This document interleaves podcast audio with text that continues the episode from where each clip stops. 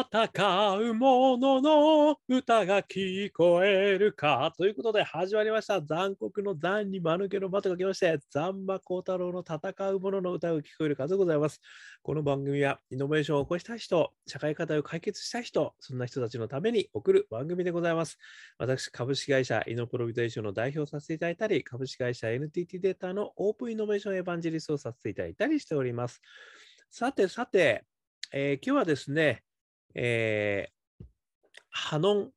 システムのですね、川田社長のお話、3日目になります。えー、これまではですね、あのハノンケアシステムですね。ハノンケアシステムの、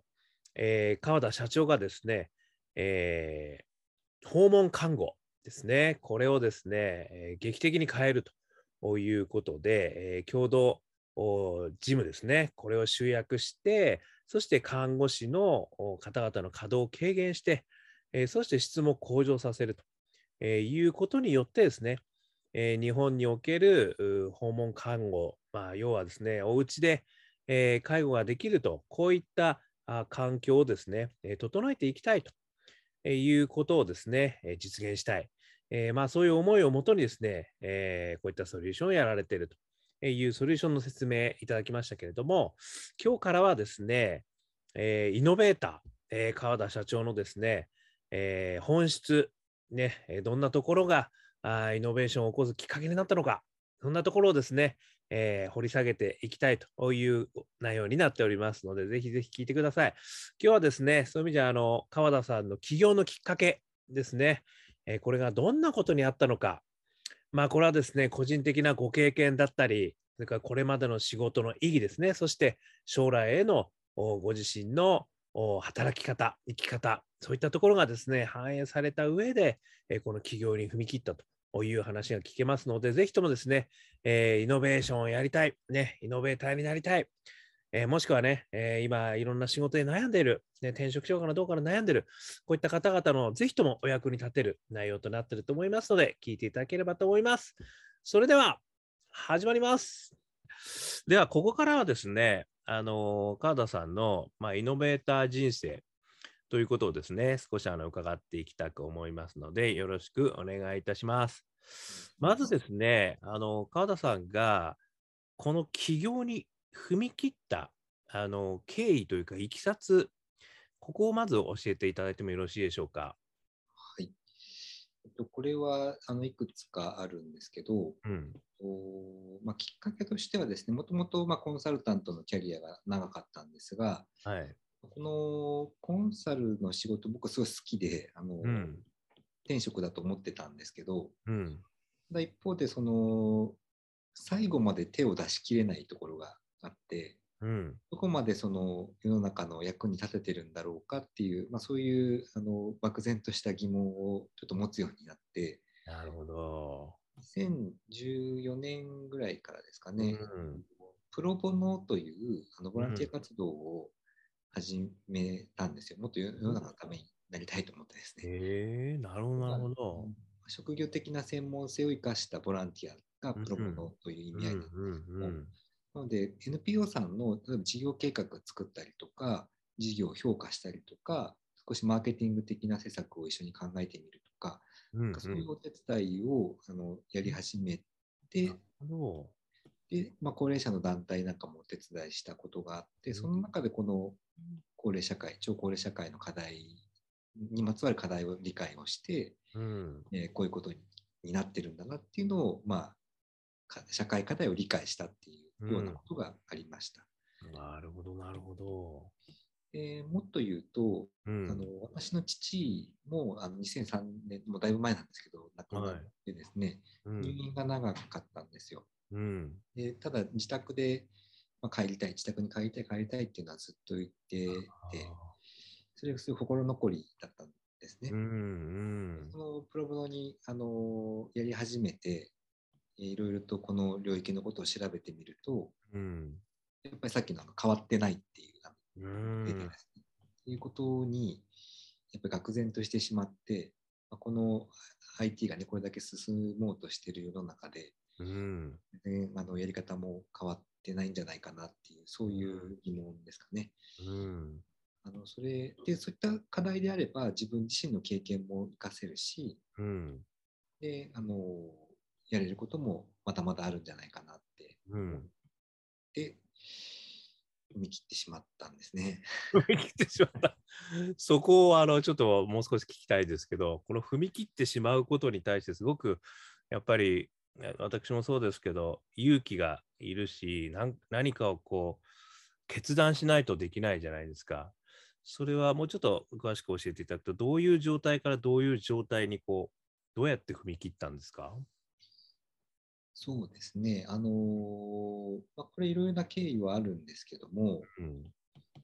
ぱりその、コンサルティング、これちょっとあんまりいい話じゃないかなと思うんですけども、はい、コンサルティングというその仕事の、まあ、持続可能性みたいなものもちょっとありまして、うん、まあ、言うと強烈に激務なんですよね。うんうんうん、わかります、わかります。はい、それをあの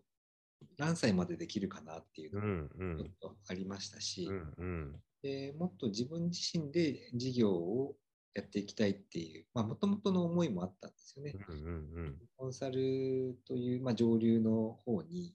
行こうと思ったきっかけもやっぱもっと経営のことを知りたい。で自分自身も携わりたいっていう思いはもともとあってですね。うん、でまあ、これもいろいろ遡って考えてみると、うん、新卒で入った会社がいろいろ買収されたりしてですね、なんかあの、あ、世の中変わったんだなっていうのを、なんかすごく感じたんですよね。それまではいい学校出ていい会社入れば、まあまあうまくいくみたいな、うん、そういう価値観があったと思うんですけど、うん、それが結構なんか音を立てて崩れたなっていう感じがして、自分の、まあ、腕で生きていかなきゃいけない時代になっちゃったのかなっていうのもあって、なるほど。で、まあ、あの IBM に行った理由もそういうことですし、コンサルに行ったのもそういうことですし、うん、なるべくしてなったのかなっていう感じもいて、もともとそういうそうそういう思いが自分の中にあったんだろうなって今振り返ってみると、うん、なんとかなるだろうみたいなところも実はあったりもしたんですけど。そうですか。それ、IBM さんとコンサル行って、これ何年ぐらいやられてたんですか、それは。と、IBM に在籍してたのが、うん、えっと、最初、まあ営業経営をやってて、それが5年ぐらいですね。で、コンサルが4年ぐらいです。えー、その後、まあ、IBM を辞めて、あの独立系のコンサルで、えー、まあ、10年ぐらいやって。あそうなんですね。おなるほど。じゃあもう本当にコンサル歴は相当長かった感じですね。そうですね。うん。でそこから、あの、そういう意味では今までこう自分でやらないとこれからの時代はダメだなというふうにあの思い至って、やっぱりここがチャンスだと思って思い切って起業しようという決断をしたっていう感じだったんですか？そうですね。結構でも、ね、起業するっていうのってすごい勇気がいるじゃないですか。そこはどうでした？もうスルッといけたんですか？あのどんな感じだったんですか？どう考えて企業最終判断をされたのかっていうところが。そういう意味ではあの IBM を辞めた時点で、安定した生活っていうのはもうすでに終わっていたと思っていて。なるほど。のまあ、コンサル独立系のコンサルといっても、まあ、本当にあの仲間内でやってるような、うん、会社でしたので、まあ、自分で仕事取ってこないと何もないっていう、そういう世界で、まあ、その時点で結構踏み切ってた感じはあるんです。よ、そうか、じゃあ IBM から外に出た時点でもう結構じゃあ大きな決断をして自分で生きていくぜという気持ちがあったってことですかね。そうですね、まあ、うん、まだ結構若かったですしね、勢いもあったのかなと思いますけど。まあでも、そこからね、結構、まあ、15年の、14年のコンサル歴をやって、で、そこからこう起業に飛び立つっていうのも私はやっぱりこう、あのね、ある意味リスクもあるし、まあ、夢もありますけどね、あの、あったのかなというふうに思ったんですけど、最終的に、あ、起業しようって思った、そのなんかこう判断の時とかっていうのはあったんですか？そうですね。うん。まあ、今振り返ってみるとっていうことにはなりますけども、はい、なんかこの仕事って、うん、まだまだ高齢者の方々って増えてくるので、うん、それこそ自分が70歳になってもやれる仕事なんじゃないかなって思ったんですよ。うん、長く続けられる仕事、うん、長く関われる仕事、うん、っていうのをすごく感じたんですよね。うん、IBM を辞めた後のコンサルで、やっぱりその一つのクライアントさんとすごい長い付き合いをさせていただいて、うん、長くやっているからこそ見えてくる課題みたいなものやあの言えることっていうのもたくさんあってですね、うん、長くやれるその短期的になんかわっと儲かるとかっていうよりかは長くやっていくことでいろんなことを知っていろんな解決策を一緒に考えてみたいなそういう多分あのスタイルっていうのが自分の中であのしっくりくる働き方だったんですよね。そこが、あのこの領域の課題ってぴったりはまったんだと思うんですよ。うんうんうんうん。でもう、うん、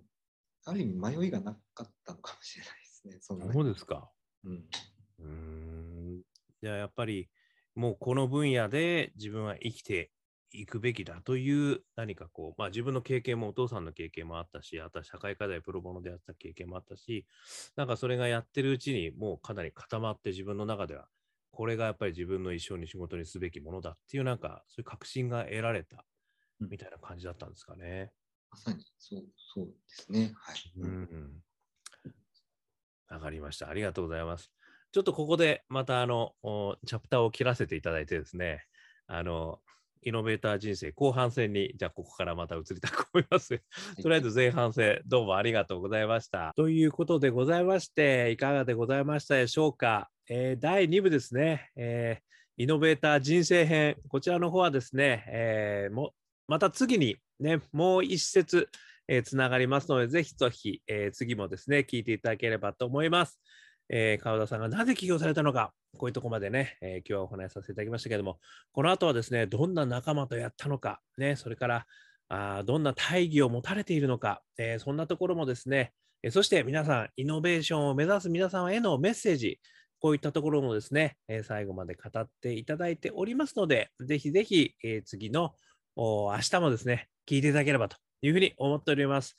えー、ということで、あの宣伝でございますけれども、我がアカペラグループ、香港ラッキーズのですね、ライブが12月31日の昼の12時からありますよ、皆さん。ね、吉祥寺ロックジョイント GB、こちらの方でですね、えー、チケット現在発売中でございまして、リアルでもやります。そして配信でもやります。ね、よかったら Facebook、Twitter 見てください。またですね、えー、この番組はこのような形でですね、イノベーションを起こしたい人のために、